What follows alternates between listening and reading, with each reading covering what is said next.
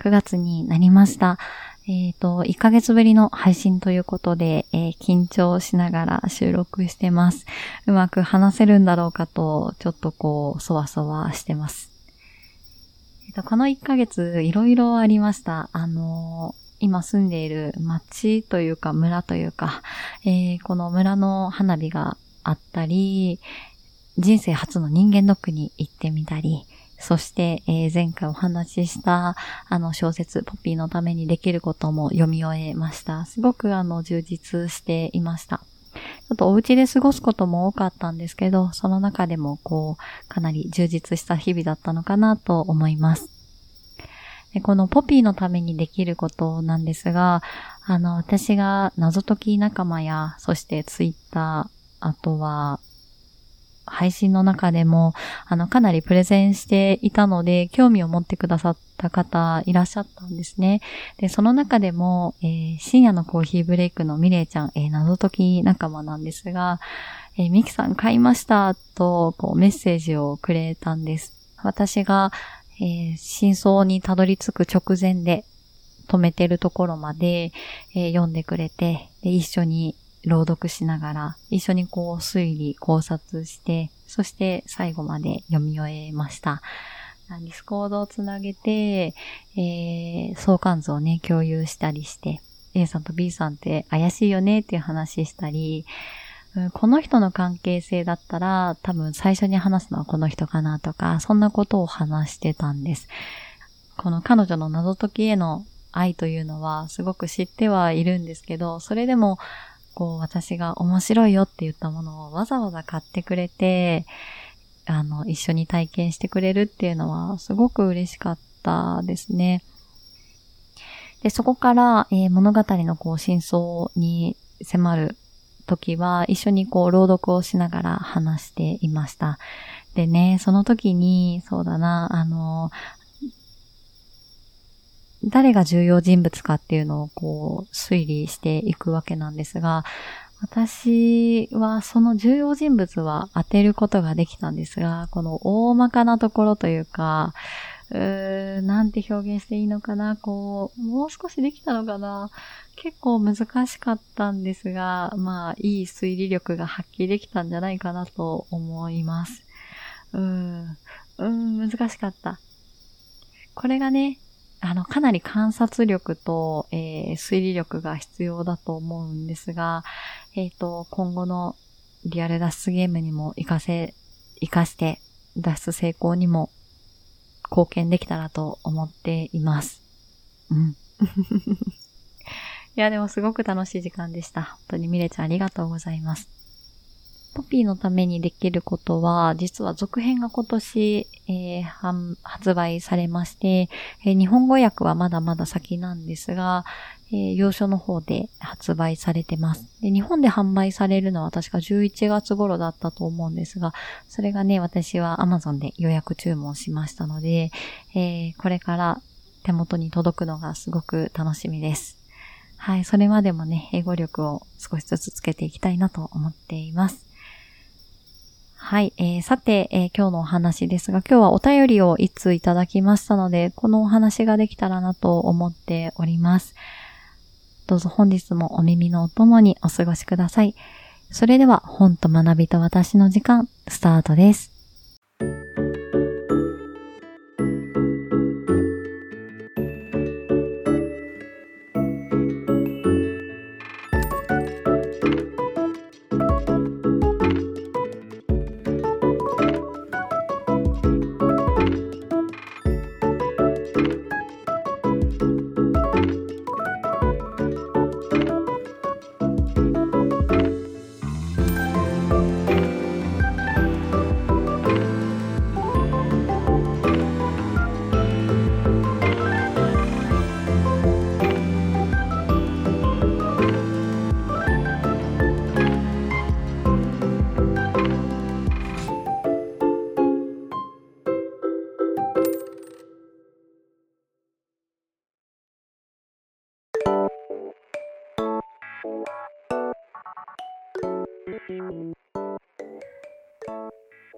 ラジオネーム、絶望のふちこさんからいただきました。ふちこさんありがとうございます。前回お便りを読んでいただきありがとうございました。ミキさんの座右の銘、かっこよく生きるはシンプルでいて何かに迷った時の指針になってくれそうでいいなと思いました。私の座右の銘は継続は力なりです。大学を卒業するとき、研究室の先生が教科書の表紙の裏に書いてくれました。この言葉は私にとって継続しないとダメだとプレッシャーに感じてしまうものではなく、大丈夫、継続できてるよと頷いてくれるものになっています。毎朝起きる、顔を洗う、カーテンを開ける、これだけでも継続できていると思うと自分を好きになれます。ミキさんは生活の中で継続していることはありますか？暑さや台風などが続きますがご自愛くださいといただきました。ふちこさんありがとうございます。いや大学の先生とすごくいい関係を築かれていたんですね。あの、読んでいて心が温かくなりました。私は学生時代こんな風に、こう、先生と密な関係を作ってていなかったので、こう読んでいて羨ましいなって思う反面で、景色が浮かんで、先生が励まして応援してくれるっていうのが、そして伴走してくれるっていうのは、えー、なかなかこう心強いものだったでしょうし、安心して学生生活を送れたのかなと思いました。素敵なお便りをありがとうございます。私の生活の中で継続していること、そうだな。そうだな。私は高校生の頃から自分のお弁当は自分で作っていて、それはあの社会人になって、え、今もまだ続いています。まあ、全然中はなんだろう、茶色ばっかりだし、うーんと、レパートリーそんなに変わってないんですけど、でもそれも学生の頃からね、続いている習慣なのかなって思います。でね、こう、まあ、作るきっかけになったのは、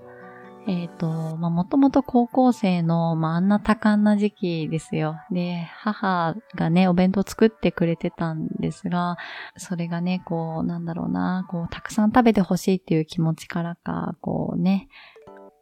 あの、ご飯がしっかりびっしり入っていて、で、でそれで私がこう、うんと、抵抗があったんですよね。こう、たくさん入った白米に、こう、全部食べきれないっていうのもそうなんですが、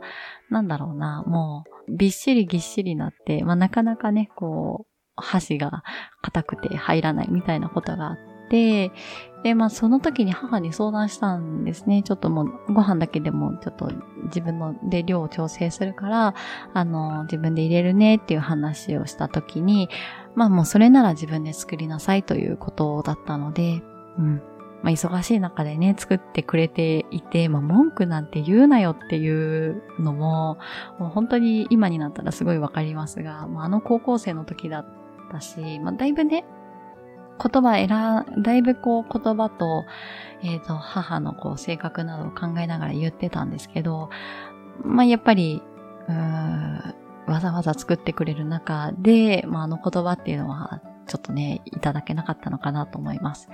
で、ちょっと、あの、ご飯がね、ちょっと多くて、えっ、ー、と、もう少し少なくても、もう少し少なめがいい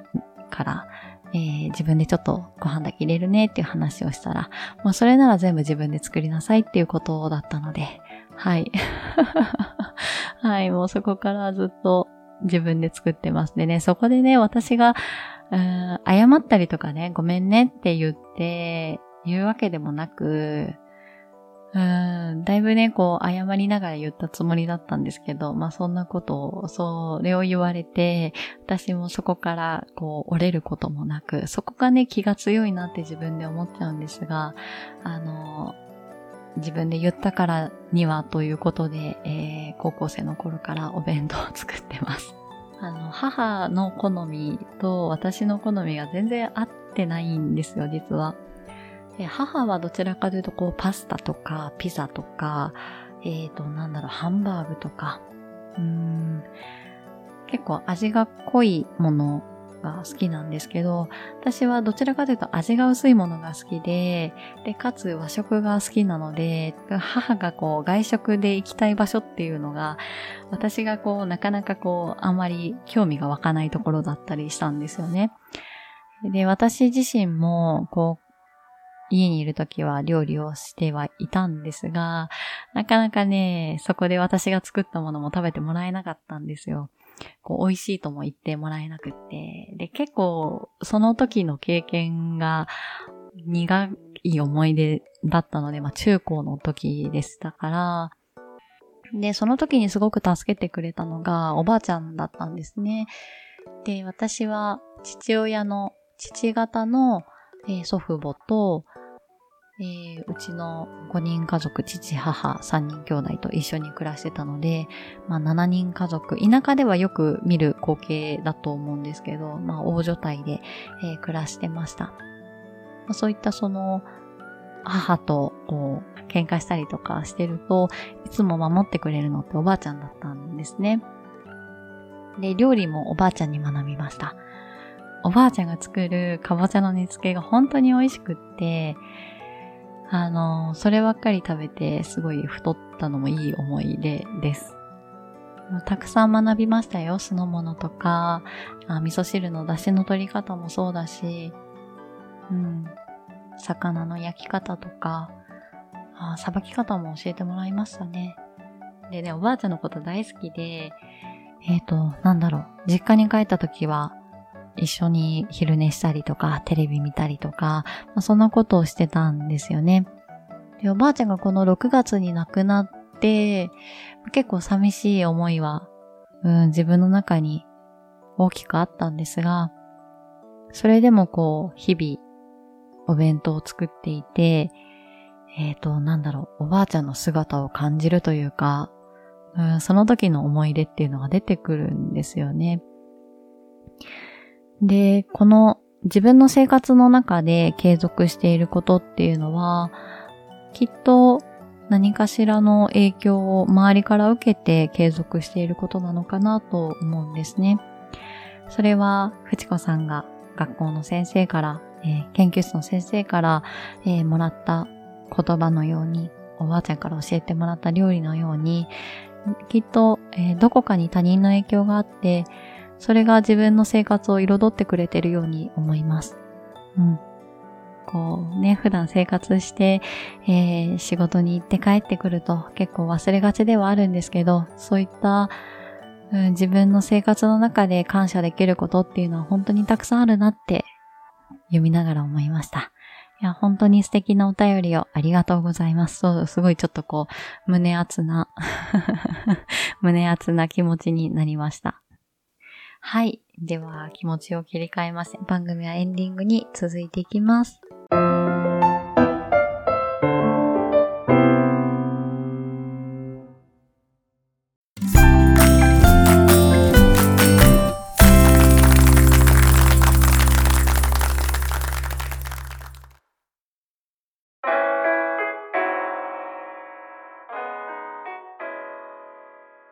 エンディングでございます。皆さん今日も最後まで聞いていただきありがとうございました。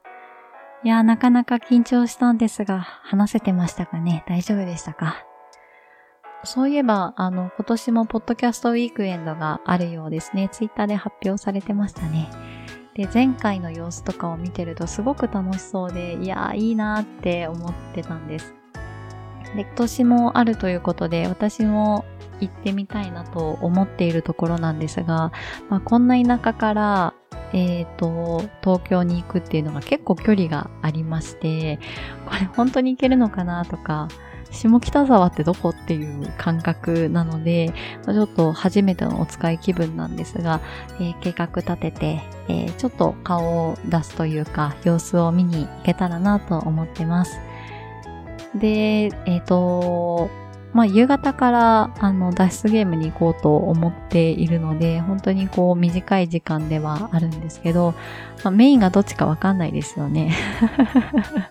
うん、えっとね、脱出ゲームがメインなんですけど、はい、今回行こうと思ってますので、もし、あの、ポッドキャスターさん方で、え行かれる方がいらっしゃいましたら、ちょっとまだ計画段階なんですけど、お会いできたら嬉しいです。えっと、行こうとしてる脱出ゲームはホテル宿泊型なんですよ。ワクワクしません？スクラップさんでしている、えっと、ホテル脱出というものなんですけど、実際にチェックインして、えー、宿泊しながら、えー、そのホテルで起こる真相を突き止めていくようなものです。いや、もうこれ聞くだけでワクワクしますよね。で、チェックインがね、確か4時からだったと思うので、い や、楽しみだな。だいたい6時間ぐらいかかると聞いております。で、中にはね、変装して、えあの、ホテルの中を移動したり、えフロントの方に声をかけたりと、絶対これ他の宿泊客から、え白い目で見られるんだろうなと思っているんですが、まあ、それでも、えそんな恥ずかしさよりも、え行ってみたい興味が湧いてますね。はい。また、えー、12月の話にはなりますが、えっ、ー、と、現場の様子などもこの番組でお話できたらと思います。はい、えー、番組ではお便りを募集しております。Twitter 改め X で感想をつぶやくときは、ハッシュタグひらがなでわたときと書いてつぶやいてください。私が追って探しに行きます。そして専用のお便りフォームもございます。番組の概要欄に、えー、フォームがございますので、そちらからお送りください。そして個別のご相談事はコーチングのウェブページをご覧ください。えー、今日も聞いていただきあ本当にありがとうございました。また、えー、次回ですね、皆さんとお話しできることをとっても楽しみにしています。えー、まだまだ暑い日が続きますので、皆さんもお体気をつけてお過ごしください。それではまた。